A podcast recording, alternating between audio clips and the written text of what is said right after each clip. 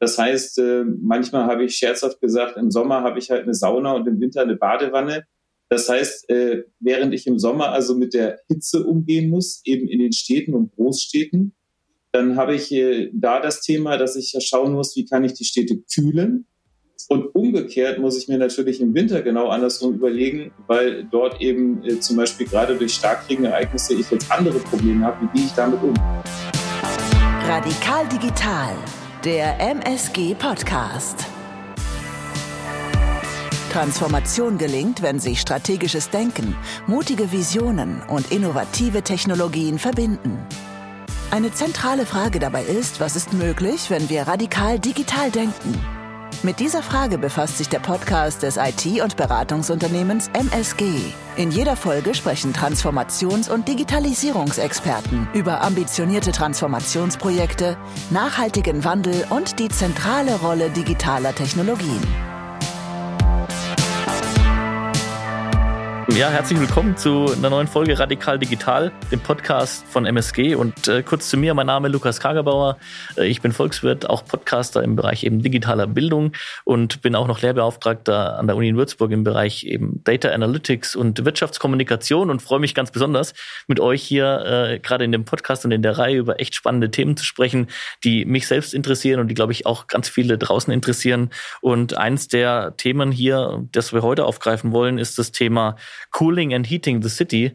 Ja, Cooling and Heating the City ist, ist ein extrem spannendes Thema, vor allem weil es jetzt mittlerweile natürlich äh, gegeben der neuen Rahmenbedingungen, jeder hat jetzt die Hitzetage, die Wärmetage miterlebt, neue Herausforderungen gerade für Städte mit sich bringt. Man muss eben nicht nur an die Wärmeversorgung, die auch in heutigen Zeiten enorm schwierig ist, denken, sondern eben auch an die Kühlung. Und das hat verschiedenste Facetten. Wir sprechen über ganz verschiedene Themen, analoge, digitale Themen. Und genau das wollen wir heute in den Fokus stellen, diese Herausforderungen und dazu äh, habe ich heute zwei ausgewiesen äh, Experten und gute Speaker hier mit an Bord. Und zwar Christoph Spannenberg. Er ist Geschäftsführer bei M3 Management äh, Consulting GmbH. Unternehmen der MSG, und, ähm, Joachim Schonowski, der heute mit dabei ist. Er ist Principal Business Consultant Smart Sustainable Cities bei MSG und gleichzeitig auch in verschiedensten Kommissionen und Arbeitskreisen auf Bundesebene, wo es um Smart City geht, um DIN-Erarbeitungen geht, mit involviert. Und deshalb glaube ich, gibt es ein richtig spannendes Gespräch mit verschiedensten Facetten. Und jetzt habe ich euch vorgestellt und würde einfach mal sagen, ich gebe den Ball einfach mal an euch weiter und würde euch mal bitten, einfach mal in das Thema einzuleiten. Ich habe es ja schon mal versucht zu umreißen, über was wir heute sprechen, aber es geht ja wirklich um diese beiden Facetten. Und vielleicht, ich gebe einfach mal rüber an dich, Joachim, dass du mal sagst, ähm, warum ist es gerade so ein extrem relevantes Thema, ähm, dass man eben dieses Thema Cooling and Heating the City gekoppelt sieht? Ja, warum ist das so ein Thema?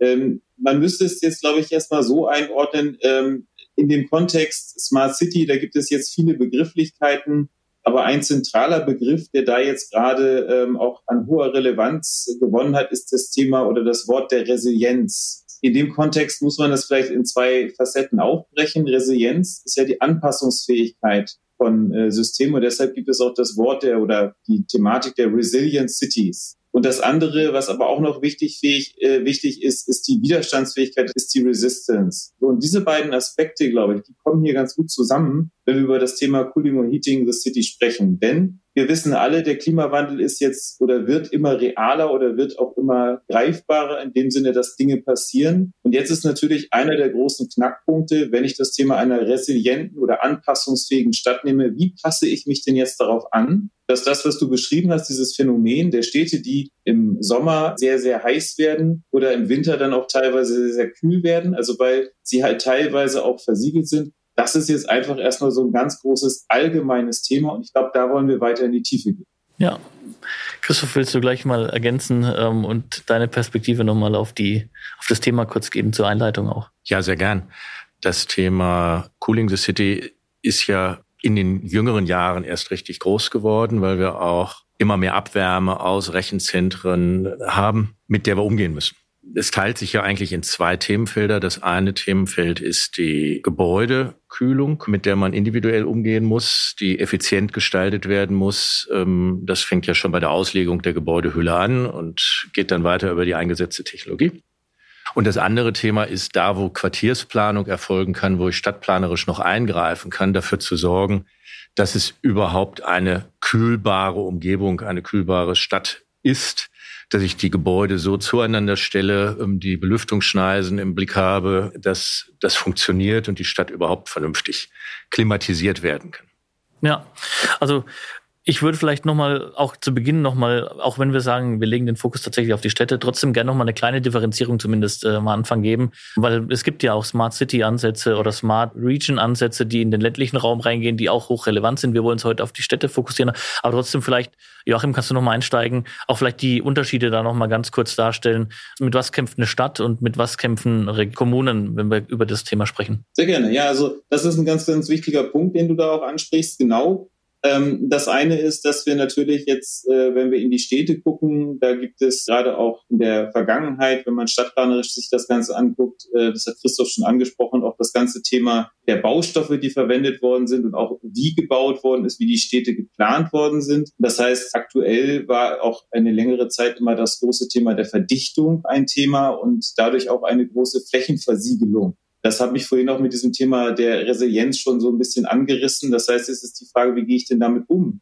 Weil, wie wir ja auch eben gerade schon gesagt haben, diese Dinge, über die wir jetzt sprechen, äh, Gebäude heißen ja auch Immobilien. Sie sind also immobil. Ich kann sie nicht verschieben oder so etwas. Das heißt, ich muss jetzt damit umgehen. Außerdem haben Städte, um nochmal bei dem Punkt gerade zu bleiben, als Beispiele auch vielfach ja umgerüstet über die Stadt Hamburg. Die hat ihre Straßenbahn entfernt und hat das eben durch Buslinien ersetzt. Das war in den 70er Jahren. Und jetzt hat sie sozusagen natürlich dadurch eine immer stärker ausgebaute Infrastruktur, was dieses Thema angeht, und ist immer weiter versiegelt worden. Und wenn ich jetzt auf der anderen Seite mir das Land angucke, gehe ich jetzt mal wirklich in dörfliche Regionen, dann ist es natürlich genau umgekehrt. Da habe ich im Endeffekt eigentlich sehr viel Fläche, in dem Sinne auch, auch freie Fläche, Freifläche und habe dieses Problem eigentlich gar nicht. Denn was ja eigentlich passiert, äh, ist, wenn ich eine versiegelte Fläche nehme, auf die sehr viel Wärme einstrahlt, dass diese halt diese Wärme eben speichert. Und das ist das, weshalb eben dann auch dieser Punkt Heating oder Cooling the City, dass das Thema ist. Das heißt, manchmal habe ich scherzhaft gesagt, im Sommer habe ich halt eine Sauna und im Winter eine Badewanne. Das heißt, während ich im Sommer also mit der Hitze umgehen muss, eben in den Städten und Großstädten, dann habe ich äh, da das Thema, dass ich schauen muss, wie kann ich die Städte kühlen. Und umgekehrt muss ich mir natürlich im Winter genau andersrum überlegen, weil dort eben äh, zum Beispiel gerade durch Starkregenereignisse ich jetzt andere Probleme habe. Wie gehe ich damit um? Also das sind so die beiden Extreme, die aber, um das nochmal klar zu ziehen, im Fokus eigentlich in Städten und teilweise dann auch gerade, wenn wir nach Asien gucken, noch in den Megastädten noch ein viel, viel größeres Problem darstellen. Christoph, willst du direkt darauf nochmal ergänzen? Das ist ja tatsächlich, äh, was äh, Joachim anspricht, ganz, ganz spannend. Also ich stimme erstmal voll zu. Auf dem Land haben wir kein Cooling-Problem. Heating-Problem haben wir sowohl auf dem Land als auch in der Stadt. Und ähm, beim Heizen ähm, ist es auf dem Land natürlich schwieriger, mit zentraler Infrastruktur Lösungen zu finden. Also wir haben andere Technologien, die dann genutzt werden müssen. In der Stadt haben wir da die Möglichkeit, über Fernwärme, auch über Fernkälte oder mit Fernwärme betriebene Kälteaggregate Lösungen zu finden. Das fällt auf dem Land alles flach. Da muss ich im Regelfall individuell Gebäude oder komplexspezifisch arbeiten. Aber ich glaube, das große Thema Cooling und Heating haben wir eigentlich nur in den Städten. Und je größer und je verdichteter, je mehr. Ja, ich meine, da würde ich jetzt einfach direkt mal dabei bleiben. Und das hatten wir jetzt, glaube ich, äh, auch schon so ein bisschen an der Durchklingen äh, hören können, dass ja das, das Schwierige beziehungsweise die große Herausforderung darin auch liegt, äh, zum einen beides zu betreiben und auf der anderen Seite hat es auch den analogen, aber auch den digitalen Aspekt, der viel stärker, wenn wir gerade auch über Smart Cities sprechen, mit reinspielt. Ich würde gleich an der Stelle einfach mal ansetzen und äh, die Bälle zu euch spielen erzählen, gerne wie ihr da äh, antworten möchtet. Joachim, vielleicht nochmal vorneweg. Äh, das ist ja ein hochinteressantes Thema. Der Christoph hat es äh, vorhin auch schon mal so angerissen. Jetzt kann man natürlich, wenn man die äh, Städte betrachtet, bleibe ich erstmal bei der Stadt. Aufs Land kommen wir vielleicht später noch. Dann habe ich jetzt natürlich einmal das Thema, dass ich gerade im Neubau sehr viel machen kann. Da kann ich zum Beispiel auch digital unterstützen eine ganze Menge tun. Da gab es Bauausstellungen auch dazu. Ich habe auch in Hamburg mal Häuser gesehen als ein Beispiel von einer dieser Bauausstellungen, wo man dann zum Beispiel auch mit ganz spannend mit der Hülle, das hattest du nämlich schon angesprochen. Es geht dann um die Hülle, die, die das Spannende dabei ist, dass ich da zum Beispiel mit, glaube, das war mit Algensystemen arbeiten kann, wo ich halt auf der einen Seite eine Art Wärme produziere, also genau im Winter und im Sommer dann umgekehrt eine Abkühlung habe und gleichzeitig auch noch die Algen selbst, jetzt weiß ich nicht mehr alle Details, ähm, dann auch sozusagen als ein selbst sich regulierendes zirkuläres System funktionieren. Also das nur mal als ein Beispiel. Also wenn ich jetzt zum Beispiel an das Thema Cooling denke, in Städten natürlich jetzt auch vermehrt den Ansatz im Neubau auch, das haben wir, glaube ich, vielfach gesehen, mit grünen Elementen zu arbeiten, also sprich mit Pflanzen tatsächlich zu arbeiten, mit einer Dachbegrünung, äh, kommt auch noch das Thema Urban Farming rein. Also da will ich gar nicht reingehen, aber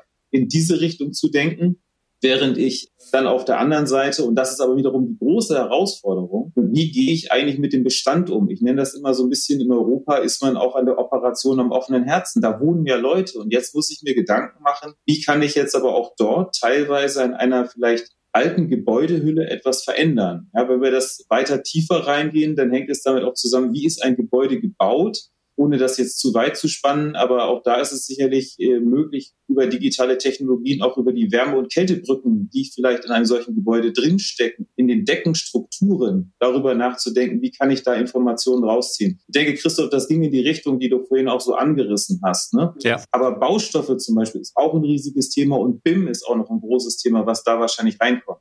Christoph, ich sehe schon, du willst schon loslegen. Ich unterstütze das, was du da erläutert hast. Mir ist nochmal ganz wichtig, der Neubau, der jetzt stattfindet, der steht ja 50 Jahre. Vielleicht auch nur 30, aber jedenfalls steht er bestimmt noch 2050 und da wollen wir schon klimaneutral sein.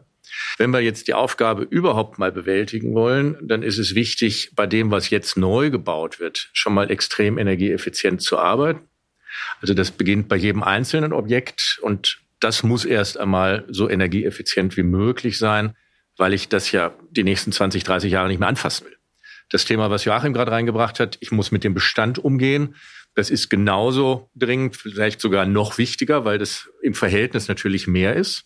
Auf der anderen Seite habe ich da aber auch noch ein bisschen mehr Zeit, Lösungen zu finden. Die Technologie schreitet ja voran und je später ich da was tue, je weit fortgeschrittener wird die Technik sein, die ich da einsetzen kann. Und das kann ich dann auch noch 30 und 40 tun. Aber wenn ich heute was neu hinstelle und das ist noch nicht näherungsweise klimaneutral, dann werde ich sicherlich nicht schaffen, bis 2050 so weit zu kommen. Das ist mir extrem wichtig, das im Auge zu behalten. Und da ist sehr viel analoge Technik gefragt. Das ist einfach Bauphysik, Baustoffe, moderne. Genau. Und jetzt ist es natürlich extrem spannend äh, bei der ganzen Fragestellung. Ihr habt es ja richtig äh, beschrieben. Wir haben den Bestandsbau, den alten Bau und die neuen Bauten. Jetzt in Verbindung mit auch äh, neuen Technologien Digitalisierung mit äh, viel Daten, äh, mit vernetzten Daten und, und dem ganzen Ökosystem sozusagen da auch wirklich das Optimum rauszuholen. Und vielleicht geht doch mal auf den Punkt ein bisschen ein, welche Möglichkeiten gerade eben im Digitalisierungsbereich durch digitale Technologien und so weiter da echt Potenziale bieten. Mir wäre wichtig, bevor wir zu der Digitalisierung ja. kommen, zunächst mal ist der Gestaltungswille relevant. Und das heißt, die jeweilige Stadt, die Kommune muss die Aufgabe annehmen, das Thema aufzugreifen und einzugreifen. Anreize zu setzen, gegebenenfalls auch Vorgaben zu machen. Und dazu gehört dann, sich Transparenz zu verschaffen. Und jetzt kommen die digitalen Instrumente ins Spiel. Digitaler Zwilling ist zum Beispiel ein enorm mächtiges Werkzeug, um sich klar zu machen, wo habe ich Energiesenken, wo habe ich Energiequellen, wo sind die Belüftungsachsen, wie kann ich die Belichtung steuern um neue Quartiere zu planen, aber auch zu schauen, was kann ich schrittweise im Altbestand. Da reinzugehen, die Grundlagen zu schaffen, um seine Objektstrukturen abzubilden und mit Eigenschaften hinterlegen, ist eine ganz wichtige Aufgabe, die auf der digitalen Seite gelöst ja. werden. Danach kann ich dann mit den ganzen Smart City Komponenten angreifen und sagen, dann kann ich anfangen zu steuern, also Messungen ähm, aufzunehmen, auf diese Messungen zu reagieren und ähm, mit digitaler Technik zu arbeiten. Joachim, vielleicht kannst du da gleich mal ein, einhaken und äh, direkt ergänzen, ja? Was ich noch ergänzen würde, ist so ein Gemisch, glaube ich, auch auf dem Weg nach vorne. Denn nicht alle Kommunen haben jetzt schon einen digitalen Zwilling. Da gibt es dann auch noch hier und da vielleicht Interoperabilitätsthemen auf einer technischen Ebene, Managementthemen und so weiter, die du auch gerade angesprochen hast. Ich habe vielleicht hier und da mehr so ein bisschen auch nochmal die Helikoptersicht. Und wenn ich jetzt auf eine Stadt mal von oben drauf gucke und mir mal Gedanken mache über die Flächen, ich nehme mal das Thema Flächen und Flächennutzung und vielleicht auch unterschiedliche Flächennutzung. Ich nehme mal ein Beispiel, was ich hier kenne. Ich wohne momentan in Berlin und habe dort einen Platz vor Augen, der in der Nähe von der Spree ist, der halt komplett zubetoniert worden das ist einfach nur Stein. wenn ich mir jetzt da Gedanken machen würde, und jetzt komme ich so ein bisschen auf so eine analog-digitale Migrationsebene, so würde ich das mal nennen, und erstmal überlegen würde, wie könnte ich diesen Platz so gestalten, dass er auf der einen Seite vielleicht als ein, vielleicht immer noch Marktplatz oder äh, auch ein Platz für Ereignisse äh, gelten kann, aber umgekehrt, und darauf will ich hinaus, ich ihn vielleicht wieder neu oder anders bepflanze, so dass ich eben dort auch wiederum eine Baumstruktur und damit auch eben diese Fläche ein bisschen aufgebrochen habe und damit natürlich auch sozusagen eine Zirkulation schaffe, und damit vielleicht auch sozusagen durchziehen kann durch diese Fläche, im Endeffekt ihnen auch einen Widerstand entgegensetze. So, und wenn ich das dann aber mache, habe ich wiederum in den Großstädten teilweise das Problem, gerade im Sommer verdursten mir die Bäume. Das heißt, hier setze ich zum Beispiel an, dass ich nachdenken kann, wie kann ich hier vielleicht auch kurzfristig relativ zügig zum Beispiel jetzt mit digitalen Sensoren erfassen, wann haben Bäume ein Problem, sodass ich erreiche, dass sie mir nicht absterben, als ein Beispiel. Ja, man kann das auf Englisch Smart Nature nennen, man kann aber auch einfach sagen, digitale Systeme zum Beispiel im Park, wie ich darauf achten kann, dass mir auch äh, Parks, die ja teilweise auch wirklich, wirklich wichtige Flächen sind im Sinne von Kühlen und Wärmen von Städten, dass mir die sozusagen nicht ja in dem Sinne tatsächlich abhanden kommen, dadurch, dass sie einfach verdursten oder muss es so rum sagen, ersaufen. Vielleicht nochmal auch ein Aspekt, der mich jetzt interessiert, den du, Christoph, angesprochen hast, den ich gerne nochmal vertiefen würde, ist tatsächlich auch der Aspekt, dass man die Leute und die Kommunen auch dafür erstmal grundsätzlich nochmal sensibilisieren muss. Und ich denke, wenn man innovative Ansätze und Anreize setzen will, dann muss man auch genau darüber nachdenken. Wo muss man vielleicht auch Sanktionen für bestimmte Sachen dann einführen, wenngleich ich grundsätzlich immer kein so Freund von Sanktionen bin, aber trotzdem muss man sich ja ganzheitlich Gedanken machen, wo muss man wirklich vielleicht auch den Rahmen setzen und wo muss man Anreize setzen, dass Kommunen, aber auch Einzelpersonen sich auf diesen Weg machen, der ja extrem wichtig ist. Und Anreize ist, glaube ich, das, das entscheidende Stichwort. Einfaches Beispiel. Wenn ich ein Rechenzentrum in Frankfurt neu baue, das passiert ja gelegentlich, dann hat das enorme Abwärme. Wenn ich jetzt quartiersplanerisch überlege, was kann ich jetzt mit dieser Wärme machen und bündle das, dann kann ich Einfluss nehmen und sagen, pass auf, im Gegenzug dafür, dass ihr das so gestaltet, dass wir das auch nutzen können oder dass an anderer Stelle genutzt werden kann. Vorteile welcher städtebaulichen Genehmigungsart auch immer, zum Beispiel bei den Parkplätzen, dann geht das wahrscheinlich in die Richtung. Also da die Möglichkeiten zu erkennen, der Joachim hat die Möglichkeiten zur Stadtbegrünung angesprochen oder zur Flächenbegrünung, die Möglichkeiten zu erkennen, Wärme, Kälte, Belüftung, Begrünung zu kombinieren und sinnvolle Packages zu bilden, das ist eigentlich der Kern der Aktion. Die Städte haben, glaube ich, die Aufgabe erkannt. Sie müssen jetzt lernen, damit umzugehen, müssen ihren Instrumentenkasten schärfen und Erfahrungen sammeln. Also ich würde gleich da nochmal vielleicht anknüpfen, auch dann jetzt nochmal, du sagst, äh, viele Städte haben das erkannt, viele Städte machen schon auch einiges. Mich würde tatsächlich mal interessieren, so aus eurem Blickwinkel raus, wie vorbereitet sind denn einzelne Städte schon? Ich meine, klar kann man immer sagen, die einen so, die anderen so, ja.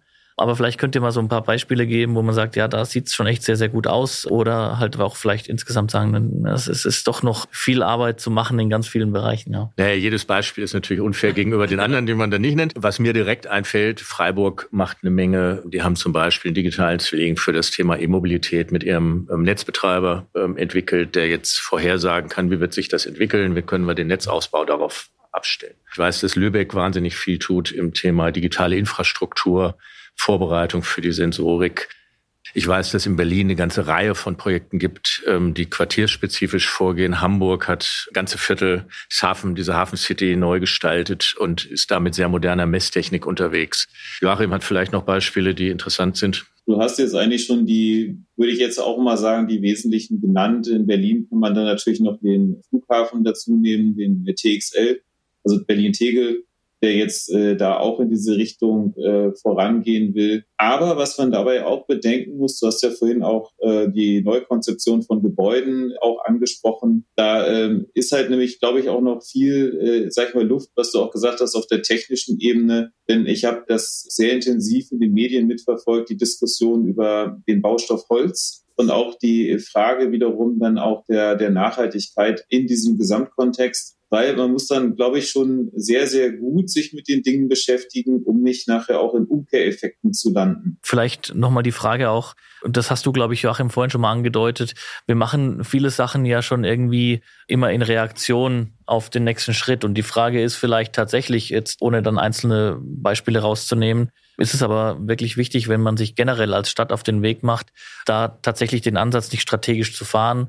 Welche Möglichkeiten gibt es vielleicht auch über Standards? Ich weiß, Joachim, du bist da ja auch in Arbeitsgruppen, die da ganz, ganz wichtig sind. Vielleicht könnt ihr das nochmal aufgreifen, gerade so Strategie, Strategiethemen, die da wirklich wichtig sind, um den Weg eben zu machen von der Stadt zur smarten Stadt. Ja. Wo du das sagst, ja, danke für die Frage ich glaube, das ist, dass das Ding ist, was man da auch nochmal allgemein dazu vielleicht erstmal sagen muss. Ich gehe immer erstmal auf eine etwas höhere Flughöhe und äh, dann kann man weiter runtergehen, ist natürlich, dass wir über ein wirklich extrem komplexes Thema sprechen. Das muss man einfach nochmal so festhalten. Die äh, Stadtplanung an sich wird jetzt ja sozusagen noch durch eine komplette digitale Komponente und eine elektrische Komponente abgerundet. Das heißt, ich muss ja die gesamte Infrastruktur teilweise mit oder neu denken. Also das erstmal so als, als der eine Punkt.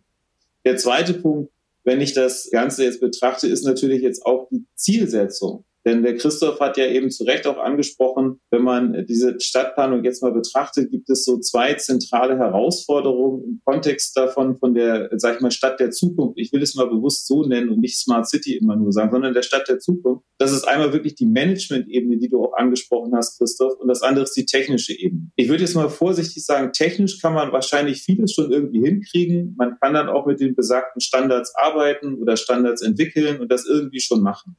Aber wahrscheinlich ist diese Management-Ebene die wirkliche Herausforderung. Und dann, um jetzt zum Kern deiner Frage zu kommen, ist es dann natürlich die Frage, jetzt muss ich auch erstmal erkennen, wo habe ich denn ein Problem? Darauf will ich nämlich hinaus. Also wie und wie muss ich meine Stadt gestalten? Worauf muss ich Antworten finden? Und vielleicht worauf muss ich auch proaktiv Antworten finden? Also wo muss ich schon mal vordenken, was mir passieren kann? Und ich glaube, dass da eben, ich habe das ja eben auch schon so angedeutet, muss das leider schon ein bisschen kritisieren, dass Hamburg halt die Straßenbahn abgebaut hat, um jetzt, glaube ich, wahrscheinlich innerlich zu jammern, dass sie sie am liebsten wieder hätten, weil sie eben ein sehr, sehr, äh, sag ich mal, effizientes und auch nachhaltiges Fortbewegungsmittel erstmal abgeschafft haben.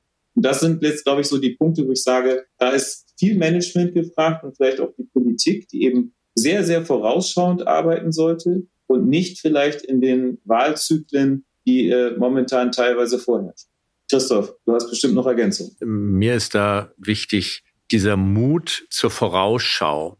Also die Analyse, die, die Joachim genannt hat, muss verbunden werden mit diesem, dieser Vorausschau, die sagt, wo möchte ich denn in 30, 40, 50 Jahren stehen? Dazu gehören ja recht viele Annahmen. Das ist städteplanerisch jetzt für die ja auch schon Handwerk. Das kennen die ja auch schon seit vielen Generationen, dass sie weit nach vorne gucken und ihre großen Entscheidungen auf diese Zukunftsperspektive ausrichten. Was Neues ist jetzt, dass die energetische Perspektive, diese Temperaturfragen, dass die dazukommen und integriert werden müssen. Und was Neues ist, dass wir jetzt digitale Werkzeuge haben, die man dafür tatsächlich gut nutzen kann, mit denen man das gestalten kann. Und dann kommen Analyse, Vorausschau und Roadmap quasi zusammen. Mhm. Und die Aufgabe ist heute, glaube ich, herausfordernd, aber auch besser lösbar als vor 30 Jahren. Da passt das auch, was du vorhin schon so angedeutet hast. Da sind wir auch gerade dabei, in der DIN eine DIN-Spec zu schreiben zu dem Thema digitaler Zwilling. Und äh, in dem Kontext sehe ich jetzt halt natürlich auf der einen Seite auch verschiedene Fragestellungen, die wir da gerade bearbeiten, also kleinteilige und großteilige. Was ich damit meine, ist also wirklich ein Nutzungsszenario, was äh, vielleicht wirklich ein, ein ganz kleines Problem beschreibt, aber zum Beispiel auch das Thema, wie gehe ich denn mit dem Wort Resilienz um? Wie betrachte ich das dann mit Hilfe eines digitalen Zwillings? Da sind wir dann eben im Kern dabei, natürlich nachhaken zu müssen, wie ist ein technisches System dann gestaltet? Wie ist es interoperabel? Wie funktioniert vor allem, es geht ja um Daten, der Datenaustausch und was dann noch da reinkommt, äh, um nochmal die technische Ebene da aufzumachen, sind zum Beispiel äh, Themen wie das Thema der Ontologie für einen solchen digitalen Zwilling oder aber auch das ganze Thema der Analysen, weil ein digitaler Zwilling arbeitet viel mit Analysen, Vorhersagen, Simulationen und so weiter. Und da geht es natürlich dann auch um die Frage, jetzt kommen wir auch noch in ein anderes Gebiet rein, was ich nicht weit, groß weiter aufmachen will, aber auch die Ethik, nämlich die Frage, welche Algorithmen werden denn wie angewendet, um einen digitalen Zwilling zu verwenden? Denn auch in anderen Ländern gibt es schon digitale Zwillinge, die vielleicht, sag ich mal, Algorithmen unterliegen, die wir nicht unbedingt haben wollen. Wie sieht denn die Zusammenarbeit aus zwischen den Städten, die sich da schon auf die Reise gemacht haben? Also du hast jetzt die Standards angesprochen, sind die aber wirklich überall schon in der Umsetzung oder gibt es da aus eurer Sicht auch noch Möglichkeiten, eigentlich noch viel mehr äh, zusammen zu machen und voneinander zu lernen? Das ist ein riesiges Feld. Also was du da jetzt aufmachst, also erstmal, aber ich will Mut machen. Also erstmal, was toll ist, äh, muss man sagen, gerade konkret in diesem Fall sind es 31 verschiedene Parteien, die dort oder äh, Konsortialmitglieder, die dort zusammenarbeiten, von denen ungefähr die Hälfte aus dem kommunalen Bereich sind. Das ist schon mal für eine solche Speck, das ist aus meiner Erfahrung, die ich äh, jetzt da habe, ist die sechste, die ich mitschreibe, schon mal wirklich ein großer Mehrwert. Das andere ist, dass wir natürlich da auch sehen, dass wir in den Kommunen teilweise da schon ein gewisses Problem haben auf der Personalebene und auf der Wissensebene. Das heißt, die Ressourcen für solche Themen sind einfach teilweise nicht da. Und dann muss man dazu sagen, dass das auch wirklich komplexe Themen sind, über die wir hier reden. Das heißt, das Wissen ist auch teilweise nicht da. Gehen wir dann da aber weiter rein, dann äh, geht es auch darum, noch Begrifflichkeiten zu klären. Auch das ein anderes großes Thema. Alleine, wenn man das englische Wort Open nimmt und dann verschiedene Worte dahinter klemmt aus äh, Governance und Data und so weiter, dann ist da einfach auch teilweise ein echtes Verständnisproblem da, was ich auch erstmal vorneweg ansprechen muss. Und dann erst kommen wir eigentlich zum Kern dessen, was du angesprochen hast. Ja, welche Lösungen nehme ich denn? Welche Lösungen passen wie zusammen? Mit welchem Hersteller arbeite ich? Und wie bin ich aber nachher nicht auch in, ein, in einer Herstellerfalle? Ich höre da jetzt mal auf. Also das ist so ein größeres Fass, was dahinter steckt. Aber ich hoffe, ich habe mal so ein paar Punkte angesprochen. Christoph, wenn du ergänzen möchtest. Nee, ich würde gerne eine andere Ebene noch, ähm, noch ansprechen. Es ist ja auch ein Vorteil, dass auf der Welt andere Städte das Problem schon in größerem Ausmaß haben als wir. Die sind noch verdichteter, noch versiegelter, noch mehr einwohnerstark und klimatisch noch weniger begünstigt, so dass die jetzt mit noch mehr Druck und Not an der Lösung dieser Probleme arbeiten. Und das gibt natürlich uns jetzt in Deutschland und in Mitteleuropa die Möglichkeit, auf diese Erfahrung aufzusetzen und die zu nutzen. Also bei allem, was an Schwierigkeiten da noch auf dem Weg liegt, gibt es inzwischen auch schon Impulse, die einfach einfließen und genutzt werden können. Mhm. Und das wird die Entwicklung da vorantreiben. Also ich sage schon mal erstmal vielen Dank. Es waren jetzt äh, ganz, ganz viele spannende Impulse zu einem Thema, wo wir wahrscheinlich ganz viele Folgen und ganz viele Stunden sprechen könnten. Ich habe auf jeden Fall auch sehr, sehr vieles mitgenommen. Also wir, wir sprechen natürlich jetzt über ein Thema, das jetzt noch zusätzlich eine weitere Facette auch durch den Klimawandel bekommt, noch viel stärker. Und ich glaube, das werden wir auch die nächsten Jahre nicht aufhalten. Städte haben in vielen Bereichen sich auch schon auf den Weg gemacht. Es gibt gute Projekte, gute Ansätze. Ähm, es gibt eben diese analoge Facette und die digitale, gerade wenn wir eben Infrastrukturthemen äh, betrachten. Und es gibt auch im Bereich der Digitalisierung und eben digitale Technologien gute Möglichkeiten über den digitalen Zwilling oder ein digitales Ökosystem auch Sachen schon äh, anzustoßen. Auch auf der kommunalen Ebene, glaube ich, braucht es eben Impulse, braucht es Mut, braucht es aber, glaube ich, auch das richtige Fingerspitzengefühl, um die Leute mitzunehmen. Das ist ja eben auch ganz wichtig. Ohne die Leute auch in den Städten wird es sicherlich nicht gehen. Auch äh, das Joachim mit dem Thema, ich weiß, da könnten wir einen extra Podcast noch zu drehen. Aber auf jeden Fall, ihr habt das super schön hier beschrieben. War sehr, sehr viel drin. Ich sag äh, vielen Dank schon mal an euch beide für die tolle Aufnahme. Lukas, vielen Dank. Ja, von meiner Seite auch herzlichen Dank. Vielen Dank fürs Zuhören. Mehr Infos zu den Inhalten aus der aktuellen Folge findet ihr in den Show Notes. Da findet ihr auch alle Links und alle weiteren Informationen. Und wenn es euch gefallen hat, hinterlasst uns ein Rating auf iTunes, Spotify und abonniert auf jeden Fall den Podcast. Bis bald.